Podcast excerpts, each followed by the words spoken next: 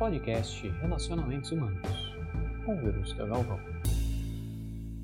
Sejam todos muito bem-vindos e muito bem-vindas. Meu nome é Verusca Galvão, eu sou, funda eu sou fundadora da Relacionamentos Humanos, que é uma startup de humanização que presta serviço para organizações em temas relacionados à cultura organizacional, desenvolvimento de líderes e também de equipes saudáveis, sempre lembrando disso.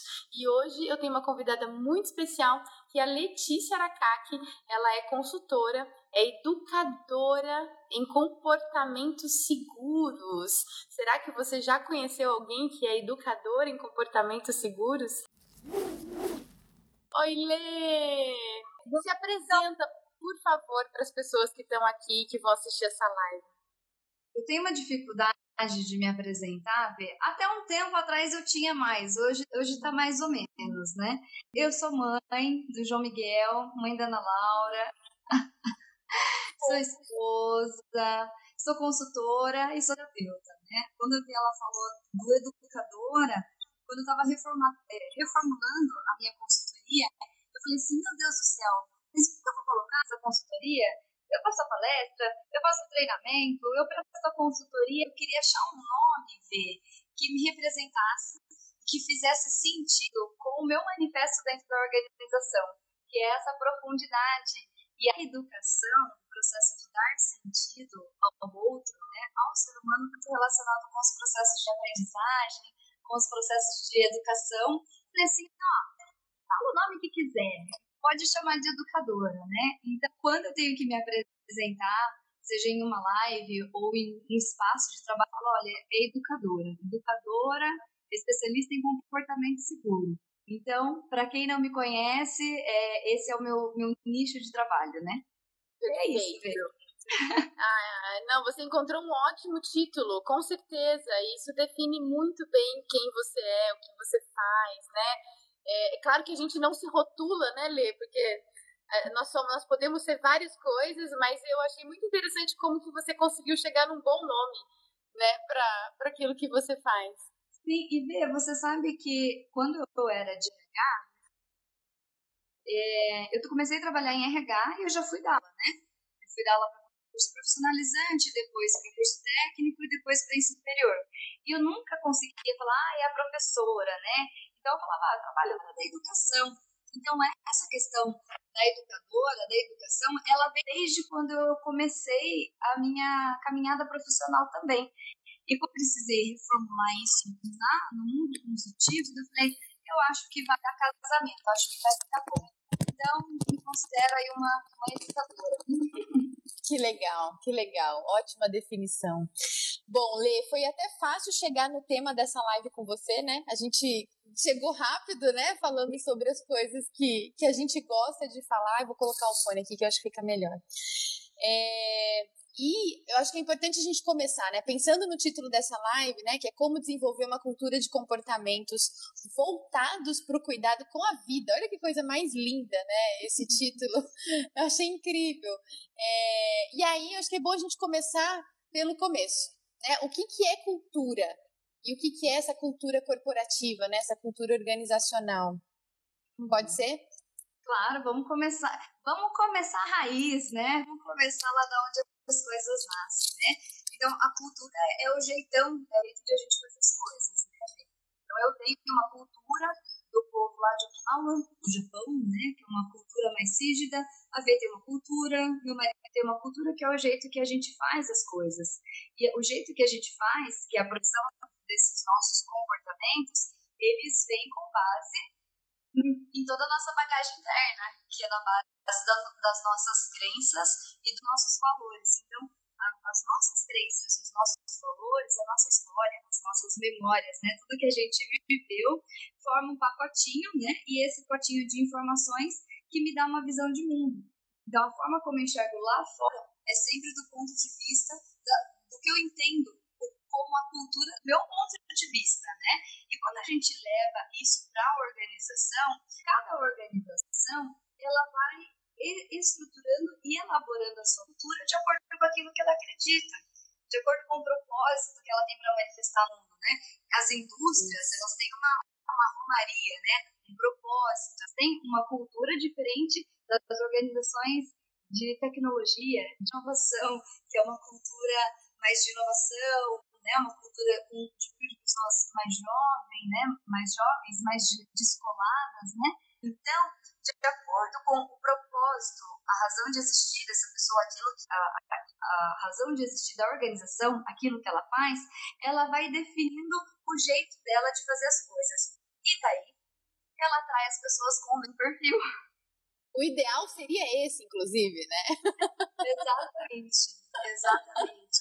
E aí, essa cultura, ela vai se, se modulando conforme a empresa, a organização, ela vai absorvendo essas pessoas para ir definindo essa estratégia. Então, muito do que define a cultura do negócio é a forma como o cabeça. Qual que é a crença, as crenças Exato.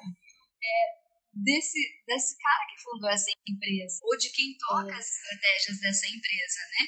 Então, cultura é o como eu faço as coisas do ponto de vista individual, do ponto de vista da organização, como os tomadores de decisões tomam as decisões, entendeu? Como eles fazem, o jeito, a receita. Ótimo.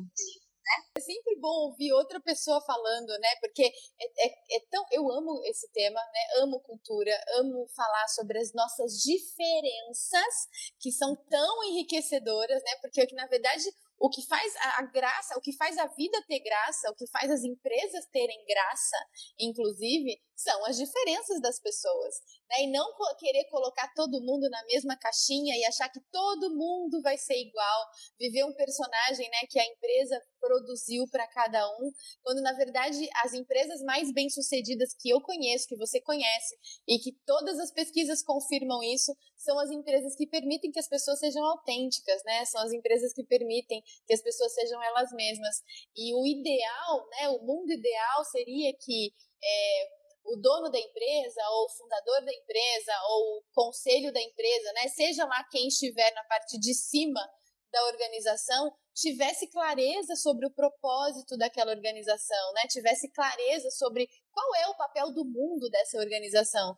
E a gente já sabe que as empresas que têm essa clareza são as empresas mais bem-sucedidas, porque elas acabam contratando, né, como você falou, pessoas que têm esse perfil de acordo com a sua cultura, que são as suas crenças, né, os seus valores, o seu jeito de ser, né, o seu jeito de se expressar no mundo. E eu acho isso tão incrível, né? E é por isso que a gente precisa falar de comportamento, né, Lê? Exatamente. E aí o comportamento é aquilo que eu consigo ver depois que esse indivíduo ele nutriu toda essa base de crenças e valores dele. Né? Então, cada indivíduo ele vai ter um comportamento diferente, independente da é, a cultura da organização ela é X. E por a cultura da organização ser X não quer dizer que todo mundo vá ter o mesmo comportamento, que apesar de a cultura ser X, esse indivíduo possui também a sua base interna de informações e a forma como ele vai projetar os comportamentos dele nessa cultura da organização vai ser muito baseado no histórico de vida dele, na base dele de crenças e valores. Então, os nossos comportamentos, o comportamento é aquilo que eu consigo ver, né, ver? Que eu consigo Isso. pegar.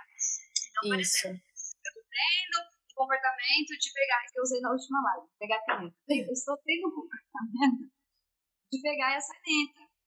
Não porque que eu peguei a caneta verde e por que eu peguei a caneta verde e não peguei o spray? Então, uhum. o comportamento já é a, ação final. Então, o que, que estimula eu a ter esse comportamento? É toda a minha base que antecede. Então, por exemplo, aqui eu dei um exemplo dos objetos, né? Mas a organização. O que, que impulsiona, o que, que estimula, o que, que motiva um líder ou um liderado a ter um comportamento agressivo? Punição. Será que é a cultura que favoreceu ele ter esse comportamento? De... Exato. Sim ou não? Depende. Existem uhum. algumas culturas organizacionais que sim, é, elas exigem dos líderes que os líderes tenham esse comportamento mais intimista, mais agressivo, mas muitas vezes não. É uma cultura aberta, é uma cultura favorável, é uma cultura de colaboração. E o líder mesmo assim, ele tem o comportamento comportamento mais agressivo. De onde que vem esse comportamento dele? O que é o comportamento, então? Uhum. Então, vem antes, né? Então, com base nos registros de memória dele, se essa pessoa lá teve traumas ou não, tudo aquilo que ele acredita como uma verdade, são essas informações que antecedem, que estão lá atrás, que ele vai buscar, né, que são os nossos precedentes, os nossos motivadores, e inserido no ambiente.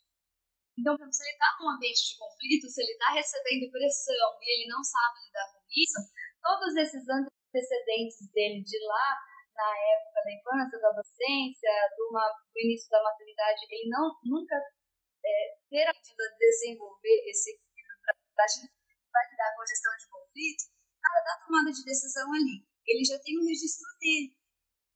Ele tem um registro de não saber lidar com a informação. O ambiente é um prato cheio é um convite para ele. E aí ele tem aquele ambiente de pressão, aí tem o trabalhador lá, o liderado, que também está passando por algum desvio de comportamento, ele acaba influenciando ele, ao invés de ele resolver, né, ter, um, ter um comportamento seguro, um comportamento saudável, um comportamento assertivo, ele acaba projetando um comportamento disfuncional. Então, o comportamento, respondendo a sua pergunta, é aquilo que eu consigo observar enquanto a atitude vem antes. Porque a atitude é algo interno, que ele começa a elaborar aquilo dentro dele. Isso. Aí é coisa para dar mais daqui a pouco. E quanto mais ele, ele se cuida, né? Ele gera essa consciência do autocuidado, do autoconhecimento dele, de se conhecer e apesar das memórias de trauma, de dor, de dificuldade emocional que ele tenha vivido, mas numa vida adulta e profissional ele tenha tido a oportunidade de desenvolver esse autoconhecimento, ele vai olhar o cenário bagunçado lá, os trabalhadores demandando, o ambiente demandando, e ele vai nutrir uma atitude saudável. E aí ele vai ter um comportamento funcional. Então, o comportamento é aquilo que eu, que eu já consigo pegar, que eu consigo observar e entender que aconteceu. É isso Exato. Exatamente. Eu costumo dizer que o comportamento é a ponta do iceberg. É. Né? é aquilo que aparece, é aquilo que a gente consegue enxergar, mas não é, é exatamente o que está acontecendo com aquela pessoa. Né? O comportamento é só um resultado do que acontece internamente com o indivíduo, não é verdade? Exatamente. Por isso que a gente não pode julgar os comportamentos, né, Vê? É, Porque, exato. assim, é, existiu a expressão daquele comportamento que foi inseguro ou que foi disfuncional, é porque essa pessoa ela tá em dor. Uhum. Né? Porque o que ela antecede... não tá bem. Ela tá bem. E quem tá olhando para isso, né? E aí Exatamente. eu não posso ter cultura né, de, de punição. Ah, teve um desvio né, teve um comportamento disfuncional à cultura, é, vai para comitê né, de análise de, de, como fala, de medidas disciplinares, aí o cara é. Então, é, a gente olhar para tudo isso, né, não julgar o comportamento e tentar criar uma cultura de cuidado para que a gente se antecipe a compreender os motivadores do comportamento. Exatamente. E é aí que acontecem os comportamentos que geram problemas, inclusive de segurança, né, Lê? Uhum. E aí, como é que a gente pode definir né, um comportamento seguro?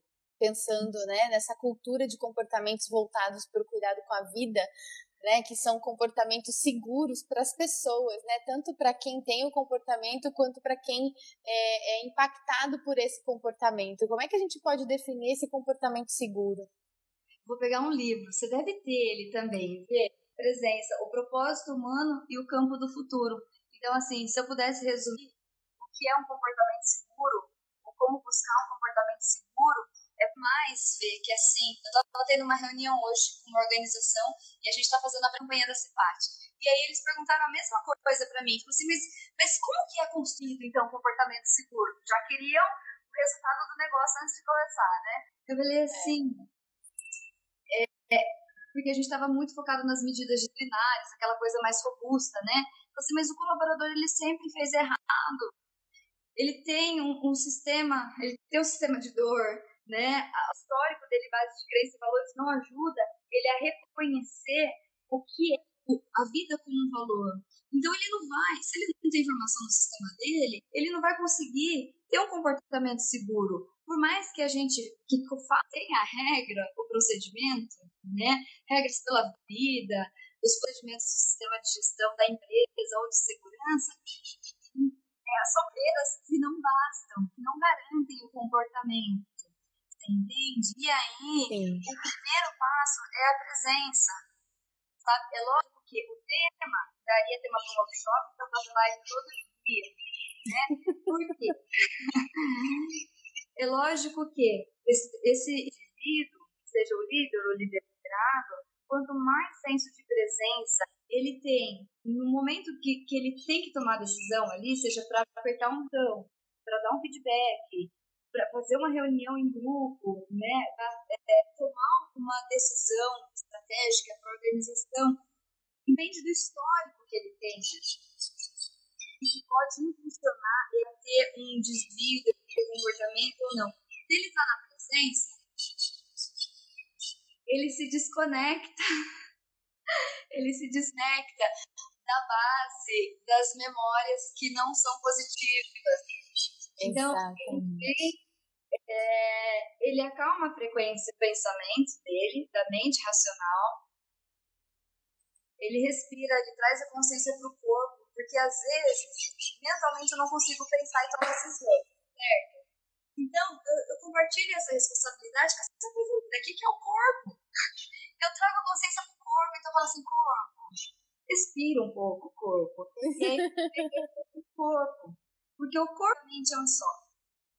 Então, se eu acalmo o corpo, e eu tenho o que está acontecendo ali, o que aquele liderado está me trazendo, o que eu tenho que manifestar naquela reunião, ah, respirei, trouxe a consciência pro corpo, entendi o que está acontecendo, acalmei a frequência mental, vou conseguir me conectar diretamente com a necessidade do outro. Lindo, lindo. No espaço da presença, que eu consigo me conectar com a necessidade real. Então, por exemplo, Exato. posso seguir mais um pouquinho? Pode, claro, tá uma delícia te ouvir, pode falar. então, Vê, pensa assim, o, o trabalhador, né, o o ser humano, por mais que ele não tenha um histórico favorável, e que para mexer em todo esse histórico demandaria, sei lá, muito organização para mexer nisso, né? Então, o nosso papel é não, não ficar revirando tudo que está lá, é entender que está lá, que faz parte do histórico, da memória, do hábito, né? Mas a fomentar os novos comportamentos. Então, se esse trabalhador, ele, ele compreende o que é o correto, ele já tem a base do que é o correto. Como eu vou me comportar da forma correta? Como eu vou me comportar de uma forma saudável? O que é o saudável? O que é o seguro? Ele sabe o princípio disso, talvez assim, ele, ele saiba aqui, ó. Uhum. Ele sabe que ensinou, organização do treinamento. Então, ele já sabe. É algo numa, numa dimensão mental, sabe? Isso. Ele não sabe se eu já consciência ainda. Mas ele já sabe. Então, quando ele está na situação de risco, estão cobrando, tem um problema na máquina, os caras da manutenção parou o processo, estão cobrando que é para liberar, para produzir mesmo com o negócio em manutenção, e o pessoal vai ter que parar essa. Então, assim, entende? Histórico da pessoa e a cobrança e o resultado. O que, que vai vir nele? Eu sei o que é o correto. Porque ele só vai acessar essa informação, ver o que é o correto, junto com a equipe. Uhum. Perfeito. É. E ele só vai conseguir tomar essa decisão junto com o pessoal da manutenção, junto com o pessoal da RH liberar a OAS ou não, se o social deixar, junto com o gerente da fábrica, junto com a equipe da segurança, que vai, sabe? Quando eles se colocarem na presença e junto com a dele, ele vai segurar o histórico dele lá, né? Vai vir da presença, vai pegar a informação na dimensão intelectual dele vai se colocar na presença, na presença ele vai conectar com a necessidade do grupo e vai inspirar o comportamento seguro, o comportamento saudável, o comportamento como todo problema. Perfeito. Que é o comportamento mais adequado para aquele momento presente, né? É. isso, vê? Então, é tudo um mecanismo, uma aprendizagem. Né? Sim, é, sim. Né? E, e, isso que a gente está tentando manifestar dentro das organizações, né? Que não precisa ficar mexendo lá nas coisas, né? Porque é difícil a gente trabalhar é, essa organização, 11 mil funcionários em diversas unidades, como que eu vou mexer no histórico vida dessas pessoas para elas redefinirem crenças e valores para que eu tenha um comportamento seguro lá com a máquina é. Exatamente, exatamente. E às vezes as, as organizações deixam de investir nas pessoas porque acham, né, que ah, eu preciso, as pessoas precisam fazer um processo terapêutico, né? A gente não vai fazer terapia dentro da empresa e não é nada disso. É trabalhar mesmo essa capacidade de manter a mente no momento presente. Eu acho isso lindo, né? Quando a gente já pode hoje falar sobre isso dentro das organizações, porque há pouco tempo atrás, imagina que a gente podia falar sobre isso. Né? A gente não podia. Uma das coisas que, né, eu sendo psicóloga, inclusive, uma das coisas que eu mais ouvi é ah, lá vem, né, o psicólogo querendo mandar a gente abraçar a árvore. Não é isso. Não é abraçar a árvore, é abraçar a sua mente. Exatamente. Exatamente. Olha, alguém perguntou aqui qual é o nome do livro. O livro se chama Presença. Coloca aí, Lê. É o Presença do quem, os, os, dois autores mais famosos desse livro são o Peter Sand e o Otto Scharmer. E eu, se eu não me engano, ele não tem mais para vender. Acho que você só encontra ele em, em sebo, eu acho. Uhum. É, porque a tiragem dele foi muito baixa. Hã? Estante virtual tem. Tem na estante virtual? E aí, vê, sabe por que esgotou? Porque a ideia deles, quando eles escreveram esse livro, é, é, foi o protótipo da teoria 1. Ah, foi daí. entendi. Aqui eles contam mais ou menos tudo aquilo que eles foram prototipando, estudando dentro das organizações, com os CEOs, com os presidentes. Então, é um, aqui é o estudo. E aí vieram ah. os dois demais, né? É... Uhum. Aí, enfim, aí da teoria 1. Que é. Sim, da, da teoria 1. Uhum. Teoria 1 ganhou um. O segundo foi esse da Triaú e depois uhum. esse. Isso, né? Então, isso. Então, os demais tem ainda. O presença já não tem mais, porque foi o momento só de eles prototiparem a metodologia para levar para a organização. Sim, ó, e para quem não conhece a teoria U, pelo amor de Deus, conheça.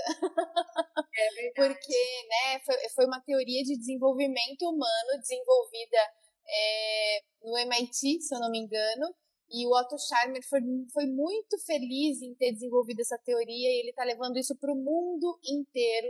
E as organizações que são mais conscientes já estão aplicando essa teoria dentro né, da, das empresas é, e estão se tornando empresas mais é, humanas, inclusive por conta disso, né, Lê? Exatamente. E lá na teoria U, olha a gente se enveredando para um outro lugar aqui, mas faz parte do campo, né? Vai, deixa aí, né? ai, ai. E na teoria U, quando a gente desce no U, deixa eu ver até se tem aqui, que é a pontinha. Tem, aqui, tem. Ó, é a presença. É, é o estado de presença. É, é onde eu suspendo o quê? Eu suspendo o julgamento.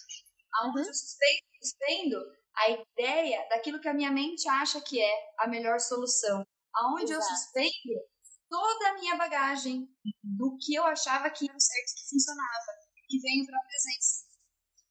E me conecto com o para que aquilo que de fato é apareça. Para que a solução apareça.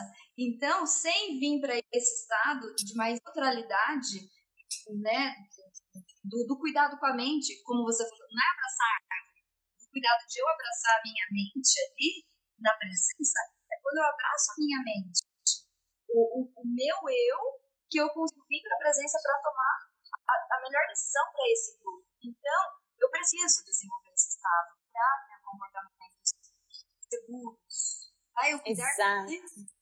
Senão eu vou virar um robozinho, operando decisões que a memória fica me mandando, tomando decisões que para paciente ali do cenário onde eu estou inserido, e nunca a decisão mais, mais humana, mais saudável, mais segura, mais coerente para aquele momento, né? Exato, exatamente. Ah, esse assunto é muito incrível, né? Pensando nisso tudo, uma das coisas que foi você que me apresentou, inclusive, né? Uma metodologia que foi você que me apresentou e que eu fiquei muito feliz em conhecer, foi a cultura do cuidado ativo. É isso? Sim. Nossa, eu, eu achei tão incrível, né? Pensando, na época quando eu trabalhava dentro de organizações, né?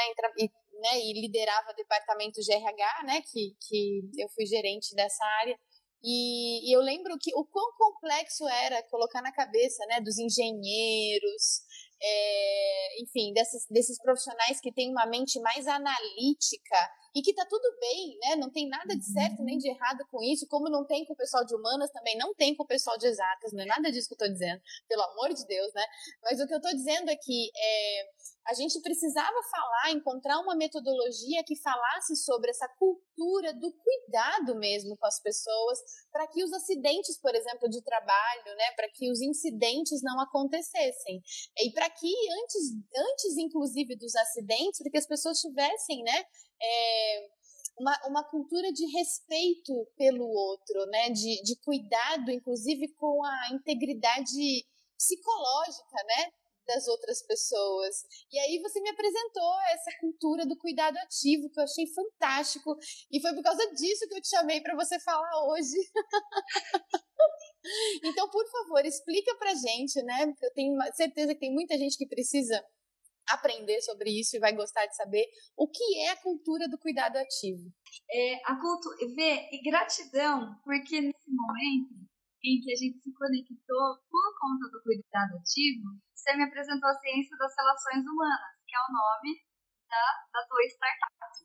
E eu comecei, eu falei, comecei a entrar em choque, né?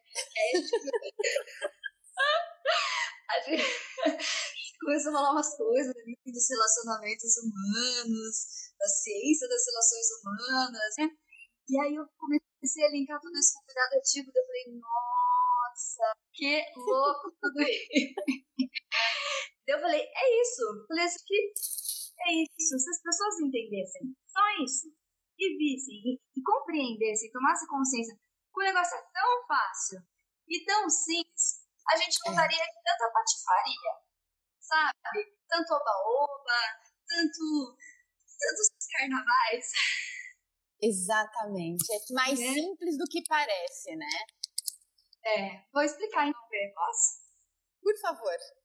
Então, o cuidado ativo ele foi desenvolvido lá na década de 90 pelo Geller, é um psicólogo organizacional também, né, americano, e o conceito ele chegou aqui para nós. Eu comecei a trabalhar com ele no ano de 2015. E as empresas aqui no Brasil falavam aquele conceito do anjo da guarda. Eu falei, mas que conceito de anjo da guarda que vocês estão falando? E aí eu fui pesquisar e eu entendi o porquê eles chamavam o cuidado ativo do anjo da guarda. Porque dentro da sistemática do cuidado ativo é assim. É, o, o Geller fala que eu tenho que cuidar de mim, eu cuido de mim, eu aprendo a, aprendo a cuidar de mim, aprendo a cuidar do outro e eu permito que o outro cuide de mim. Né? Então, aí, cuidando do outro, é como se eu fosse o anjo guardião desse outro, né? E aí, para as empresas, era, você trabalha lá o tema do anjo guardião, ele fala, ah, com cuidado ativo, ele fala, é. Então eu fui me aprofundando nessa, nessa filosofia que o Geller desenvolveu e eu percebi que ela é muito mais profunda do que a gente trabalha no mundo corporativo para tratar comportamento seguro. Ela vai muito mais além, porque ela está alicerçada não na ciência do comportamento. Uhum. A ciência do comportamento é estímulo e resposta. Né? Se eu vou punir a pessoa, eu vou ter um comportamento.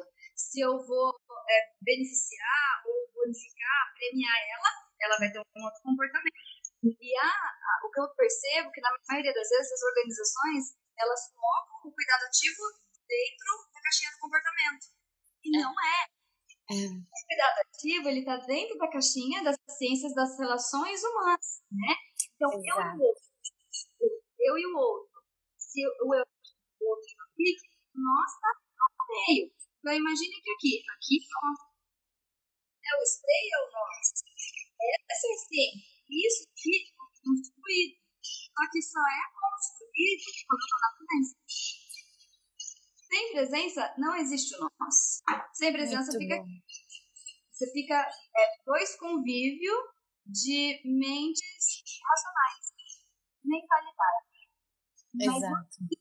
Mas, porque eu não, eu não permito, eu não estou na presença, eu não permito com que o outro acesse em mim a minha informação, o que eu preciso, para que eu me desenvolva, para que eu cresça, para que eu tenha um comportamento mais para que eu me abra, por exemplo, para relatar o porquê que eu enfiei o dedo lá na máquina e eu perdi a pinha do dedo.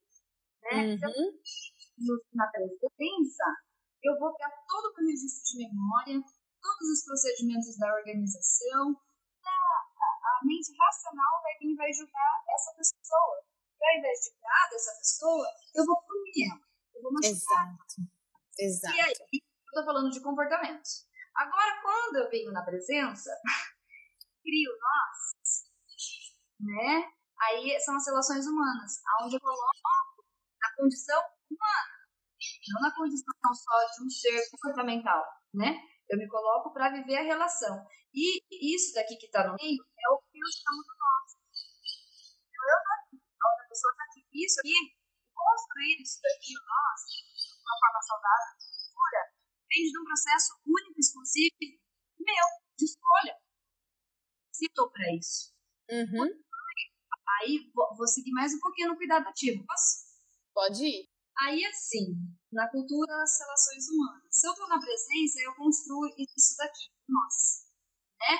E isso, e, e é esse nós que fomenta a cultura da organização. Vê? Porque se eu não tenho esse nós, eu não tenho a cultura, a cultura eu não consigo sentir, eu não consigo pegar a cultura como eu pego. É, desculpa, mas uma coisa que é que para mim é óbvia, mas que eu percebo que não é nas empresas, é que a cultura é feita das relações. Né? Eu não consigo estabelecer uma cultura corporativa se eu não cultivar as relações humanas, se eu não cultivar né, o que eu chamo de relacionamentos humanos, porque a gente vive numa sociedade em que essa palavra relacionamento, inclusive, ela só é atribuída a casos de amor e não a, a, relações entre as pessoas. A forma como me relaciono, né, a forma como eu lido com você é por meio de habilidades de relacionamento. A forma como um líder né, lida com seus liderados é usando habilidades de relacionamento. É, técnica, né? Pensando no, nos conhecimentos técnicos, essa é a parte mais fácil de aprender. Né? E, onde, e onde a gente deveria canalizar a nossa energia, né? justamente na, nos comportamentos, né? nas relações humanas. Então, é, é, casou muito bem, né? Eu acredito que é, isso que eu trago com o que você traz e, e, eu acho que faz todo sentido. Por exemplo, né, quando você fala dessa, dessa filosofia é, do que eu cuido de mim, eu aprendo a cuidar de mim, né? Eu cuido do outro, aí sim eu consigo cuidar do outro e eu permito que o outro cuide de mim. Isso é tão incrível, gente. Só eu tô achando isso incrível, mais alguém aí tá achando incrível também. Olha, o Lei Stan tá dizendo faz muito sentido. Que bom. E a, a, a Jussara Mello está perguntando, Lê, se você indica algum material para estudar sobre o cuidado ativo aplicado ao trabalho, né? Uhum. Os materiais do, do Geller, eles são todos inglês. Né? Eu encontro muita, é, muita pouca coisa traduzida, mas se for estudar cuidado ativo raiz, como nasceu, porque ele é muito profundo, para você levar essa filosofia para dentro da organização, você vai com o pai. Com quem que Porque lá, é, as pessoas, eu não vejo muito isso nas organizações, mas tem passo a passo. Não é da nossa cabeça. Sim. Não é assim. Tem um passo a passo para você. Tem método. Tem método. O Geller traz método para você desenvolver filosofia dentro da organização. Agora sim, a pessoa tem dificuldade para inglês, assim como eu, ela vai procurar livros de relações humanas, sobre vulnerabilidade. Então, tem um livro, cadê? Está aqui o livro. A Coragem de Ser Imperfeito. Deve a Coragem de Ser Imperfeito. Esse daqui é muito bom. É, porque é. Esse livro, ele vai falar justamente que eu tenho que cuidar de mim. O livro, ele vai falar que eu preciso aprender a me colocar numa posição de vulnerabilidade, que eu vou errar, sabe, que eu vou acertar, e que eu posso errar, e que eu posso dar opinião, você entende? Que eu posso inovar, que eu posso sugerir ideia, que eu posso ser eu. E tá Exato. Exatamente. Tá Exatamente. É isso. É isso. E aí, quando eu entendo isso, aqui na relação, né? Quando eu entendo que eu, eu preciso me cuidar, eu preciso desenvolver em mim antes o cuidado, a prática do cuidado, eu tenho que aprender como eu funciono.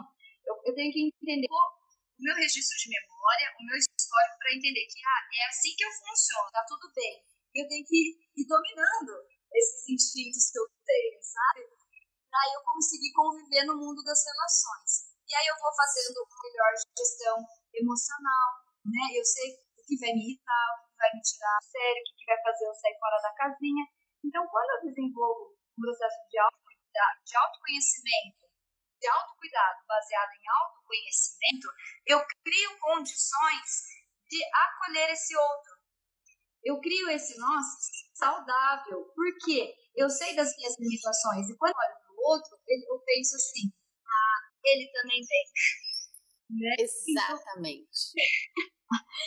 e aí eu me coloco, mesmo sendo um líder, um diretor, eu me coloco na posição de vulnerabilidade e eu permito erro.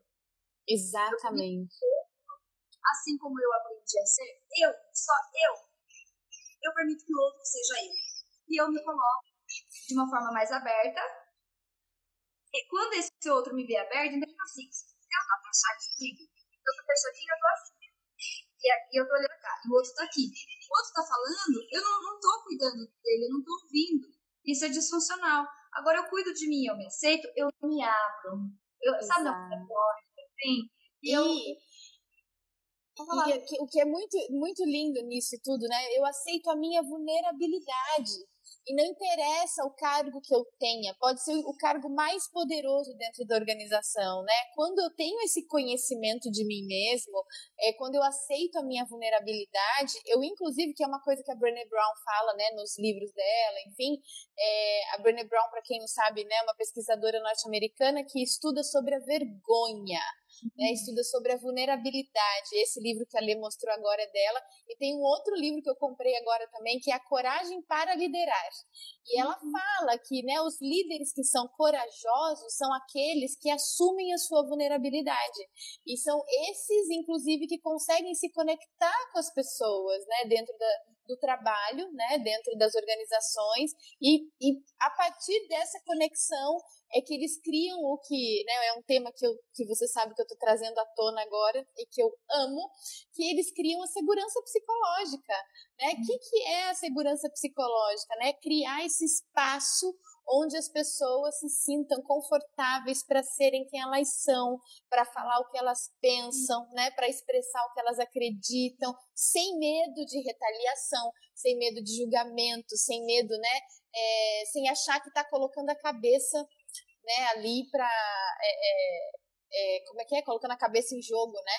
É, por causa daquilo que ela está dizendo, né, da forma como ela está se posicionando. E a gente já sabe que as empresas mais inovadoras, né, e que hoje o mercado está né, tá pedindo urgentemente por empresas inovadoras, são as empresas que têm um nível de segurança psicológica alto. Por exemplo, o Google é uma empresa né, com atestado, inclusive, de, de segurança psicológica alta.